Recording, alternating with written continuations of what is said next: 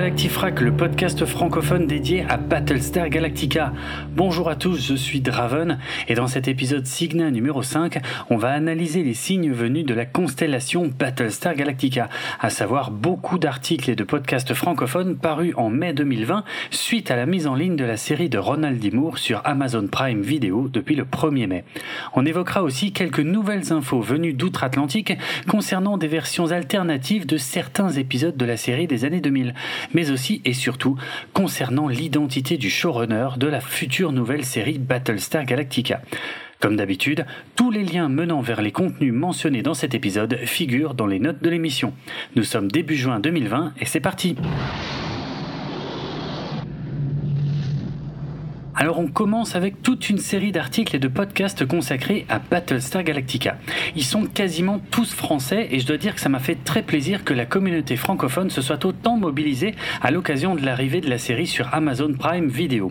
J'en profite d'ailleurs pour vous dire qu'il ne faut pas hésiter à me signaler les contenus que vous créez au sujet de Battlestar Galactica. Je me fais un plaisir de les partager sur les réseaux sociaux afin d'augmenter leur visibilité et j'en parle ensuite dans un épisode Signa du podcast.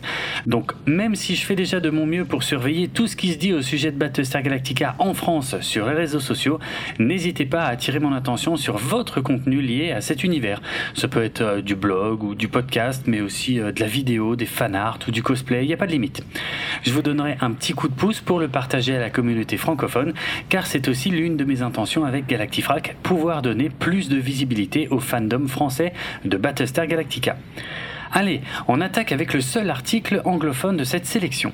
Le 2 mai 2020, Screen Rant se demandait pourquoi la fin de Battlestar Galactica était aussi controversée.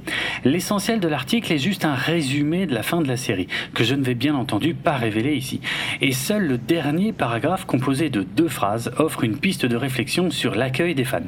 Encore une fois, Screen Rant nous offre ici un article assez creux, voire inutile, mais je vous laisse vous faire votre propre avis si vous le souhaitez. Le 3 mai 2020, le site français Écran Large proposait une sélection de 5 épisodes de Battlestar Galactica particulièrement marquants. Alors, il ne s'agit pas d'une sélection à destination des nouveaux spectateurs de la série. D'ailleurs, l'article contient de nombreux spoilers. Cette sélection s'adresse davantage à ceux qui ont déjà vu la série et qui voudraient se replonger dans certains épisodes importants. Merci à Geoffrey Crété qui est l'auteur de cet article et qui nous offre une belle petite analyse de chacun des épisodes mentionnés. Le 3 mai également, le blog Objectif Festival publiait un article intitulé Retour sur Battlestar Galactica. Il s'agit essentiellement d'un descriptif de la série dont seules les toutes dernières phrases reflètent la vie de leur auteur. Et j'ai trouvé un peu dommage que cette partie-là ne soit pas plus développée. Mais ça reste une belle présentation dans l'ensemble. Le 4 mai 2020, j'ai été invité dans le podcast C'est plus que de l'ASF afin d'évoquer Battlestar Galactica. Ça a été l'occasion de faire un bref historique de la saga et d'en lister certains points forts ainsi que quelques thématiques présentes dans la série réimaginée. Je tiens à remercier Lloyd Cherry pour son invitation et son accueil ainsi que cette belle opportunité pour évoquer cette série qui m'est chère. Le même jour, le podcast Watchlist du label Podcut proposait également un épisode consacré à Battlestar Galactica. Zu et Warion y listaient également certaines thématiques présentes dans la série tout en vous invitant à la découvrir. Le 6 mai 2020, le blog Fans de série publiait deux articles consacrés à tous les personnages féminins de Battlestar Galactica. Le premier était un portrait très complet de numéro 6 et de ses multiples incarnations dans la série, tandis que le second nous présentait tous les autres personnages féminins principaux. Il s'agit d'analyses très intéressantes et détaillées, mais attention aux spoilers si vous n'avez pas encore vu la série jusqu'à la fin. Le 7 mai 2020, c'était le site Critic2 qui publiait un article intitulé 5 raisons de revisiter Battlestar Galactica, le space opéra de référence disponible sur Amazon Prime Video. Bien que le titre de l'article parle de revisiter la série, ça ressemble beaucoup à une liste de points forts à destination des nouveaux spectateurs. Mais ça n'a pas grande importance puisque le but était de vous inciter à regarder la série dans tous les cas. Le 8 mai, c'était le podcast Encore un chef-d'œuvre qui tentait de vous convaincre de ne pas rater Battlestar Galactica. Et j'en profite pour remercier David, le présentateur de ce podcast, pour avoir chaudement recommandé l'écoute de Galactifrac dans cet épisode. Merci à toi. Le 20 mai, on pouvait voir sur le site Téléops, qui est un dérivé du journal Le Nouvel Observateur, un article intitulé La loi des séries, une sélection de Téléops. The Act, White Lines, Battlestar Galactica. Quelle nouvelle série regarder en cette période de confinement? Téléops vous aide à choisir Il s'agit d'un article payant que je n'ai donc pas pu lire, mais je me doute de ce qu'il contient. Le 23 mai 2020, c'était Allociné qui publiait cet article intitulé Amazon Prime, Battlestar Galactica, The Expanse, trois séries qui vous invitent à un voyage spatial. Encore une fois, inutile de vous dire quelle est l'une des trois séries mentionnées dans l'article, d'autant plus qu'elle figure dans le titre. Enfin, le 27 mai, c'était le podcast Histoire en série qui recevait Mélanie Bourda, qui est docteur en sciences de l'information et de la communication et maître de conférences à l'université de Bordeaux-Montaigne. Elle y faisait une présentation très détaillée de Battlestar Galactica en s'appuyant sur des exemples précis tirés de la série, dont certains peuvent d'ailleurs être des spoilers si vous ne l'avez pas encore vu en entier. Elle y évoquait également l'aspect transmédia de la série, avec par exemple son histoire qui se prolonge dans des comics ou des web-séries, et elle y parlait aussi des échanges entre fans sur les forums officiels lors de la diffusion originale de la série dans les années 2000. Je vous invite donc à écouter cette émission très intéressante. En complément, précisons que Mélanie Bourda a vécu de l'intérieur ces échanges entre fans, puisqu'elle leur a en partie consacré sa thèse écrite entre 2007 et 2009, qui s'intitulait L'interactivité télévisuelle, ses modalités et ses enjeux, comparaison de programmes États-Unis-France. Mélanie nous a signalé via Twitter qu'une partie de cette thèse était consultable librement en ligne, et c'est une section qui est tout particulièrement consacrée aux fans de Battlestar Galactica, donc je vous invite également à la lire via le lien que vous trouverez dans les notes de l'émission. Allez, on passe maintenant aux news. Le 20 mai 2020, Ronald D. Moore, le principal scénariste et producteur de la série réimaginée des années 2000, était invité en vidéo dans l'émission Collider Connected du site Collider. Il s'agissait essentiellement d'une interview consacrée à sa série For All Mankind, visible sur Apple TV+. Mais en fin d'interview, il a été question de Battlestar Galactica et de son final. Encore une fois, je vais rien spoiler de ce final si vous ne l'avez pas encore vu. Il est ici surtout question de sa forme et pas tellement de ce qu'il raconte. Pour rappel, le final de la saison 4 de Battlestar Galactica a été diffusé à l'origine en mars 2009 sous la forme de 3 épisodes pour une durée totale de 2h21.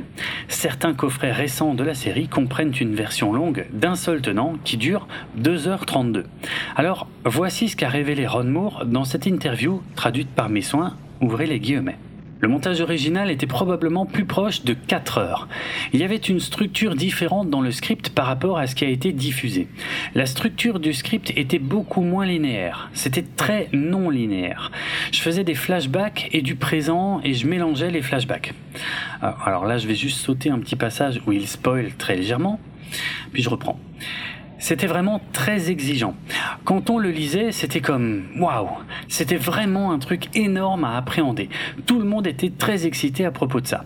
Quand vous l'exposiez comme ça sous forme de film, c'était vraiment difficile à suivre.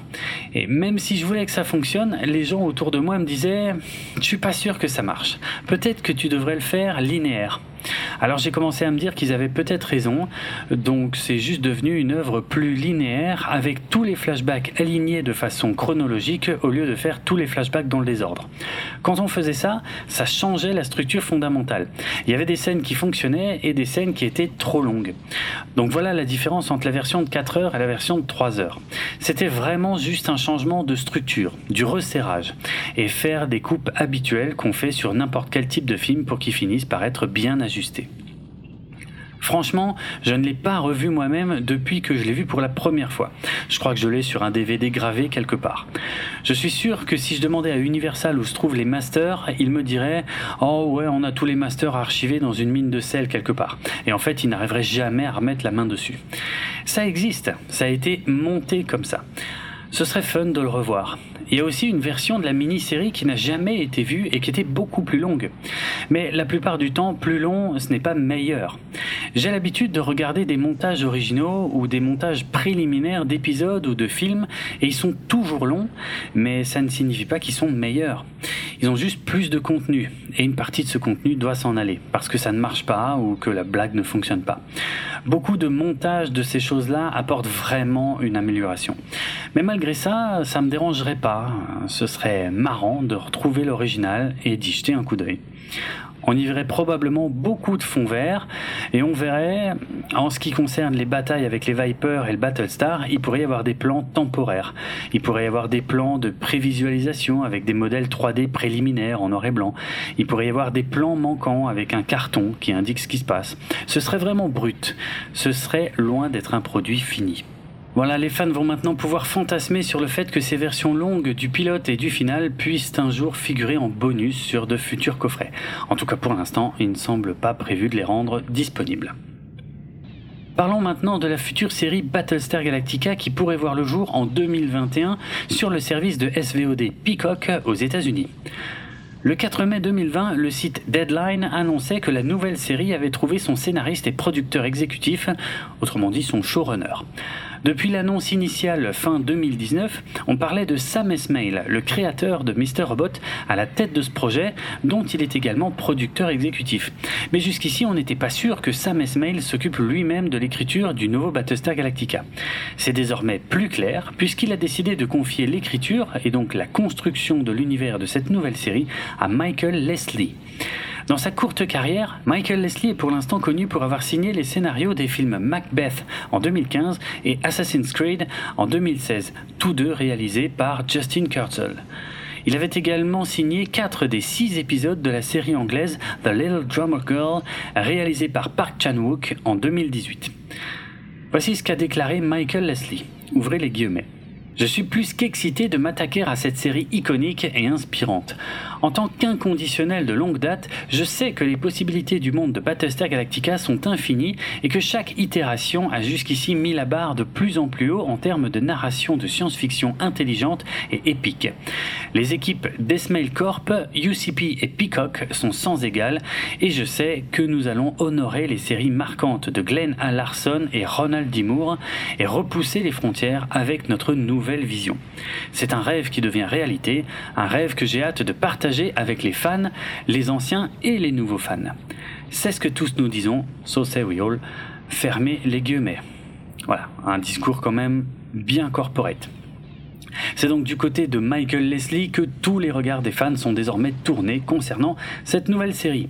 Alors vous avez peut-être noté que je me suis bien gardé d'employer les termes reboot ou spin-off au sujet de ce nouveau projet. Annoncé comme un reboot fin 2019, cette nouvelle série a ensuite été requalifiée en spin-off en janvier 2020 par Peacock. Sam Esmail lui-même avait affirmé qu'il ne s'agirait pas d'un remake, mais l'article de Deadline dont je viens de parler sème à nouveau le trouble en parlant de reboot. Donc on ne sait vraiment plus quoi penser à ce sujet.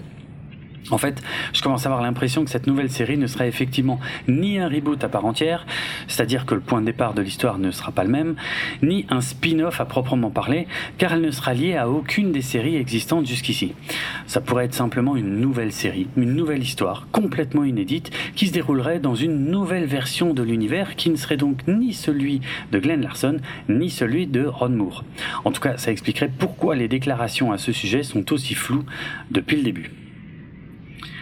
Allez, on termine avec le 22 mai 2020, le podcast TV Stop 5 de The Hollywood Reporter qui a proposé une interview de Sam Esmail à l'occasion de la saison 2 de la série Homecoming. Il a bien évidemment été question de la future série Battlestar Galactica et Sam Esmail en a profité pour vanter les mérites de Michael Leslie. Il a aussi expliqué que Ron Moore a parlé du 11 septembre dans sa série à une époque où personne ne voulait entendre parler de ça que ce qui l'a intéressé quand il a accepté de faire une nouvelle série Battlestar Galactica, c'était de parler du monde actuel, tout en faisant un divertissement pour le plus grand nombre. Ce sera donc une allégorie à peu près aussi subtile que celle de Ron Moore, donc pas tant que ça en fait. Et le but est d'en faire une série sur le long terme, pas juste une mini-série. Il y aura des arcs narratifs étalés sur plusieurs épisodes et des épisodes standalone. La durée des épisodes sera variable vu qu'il n'est pas nécessaire de se conformer au format de la télévision. Il n'aime pas l'idée des séries qui se présentent comme un film de 10 heures. Il reste attaché au format sériel à l'ancienne où chaque épisode raconte une histoire avec la liberté de changer de ton et de point de vue à chaque fois. Il répète que ce ne sera pas un remake de la version de Ron Moore qu'il juge parfaite et qu'il s'agira d'aller dans une autre partie de l'univers à une autre époque. Il n'a jamais vu ce projet comme un reboot ou un remake. Pour l'instant, l'écriture est en cours et il n'y a aucune info concernant un éventuel casting. Il est à la tête du projet, mais il ne va pas interférer dans ce que Michael Leslie va écrire. Voilà, je crois qu'on avait rarement eu autant d'infos à la fois depuis la toute première annonce, et au moins on sait où en est vraiment le projet, c'est-à-dire dans sa phase d'écriture. Merci de m'avoir écouté. Le podcast Galactifrac fait partie du label Podchose et il est disponible sur PodCloud ainsi que sur Apple Podcast, Spotify et de nombreuses applications iOS et Android. Retrouvez les notes de l'émission sur galactifrac.lepodcast.fr et suivez-nous sur Twitter, Facebook et Instagram pour du contenu supplémentaire. Moi, c'est Draven et sur Twitter, vous pouvez me suivre sur le compte at DravenHardRock. Ça s'écrit D-R-A-V-E-N-A-R-D-R-O-K. À bientôt!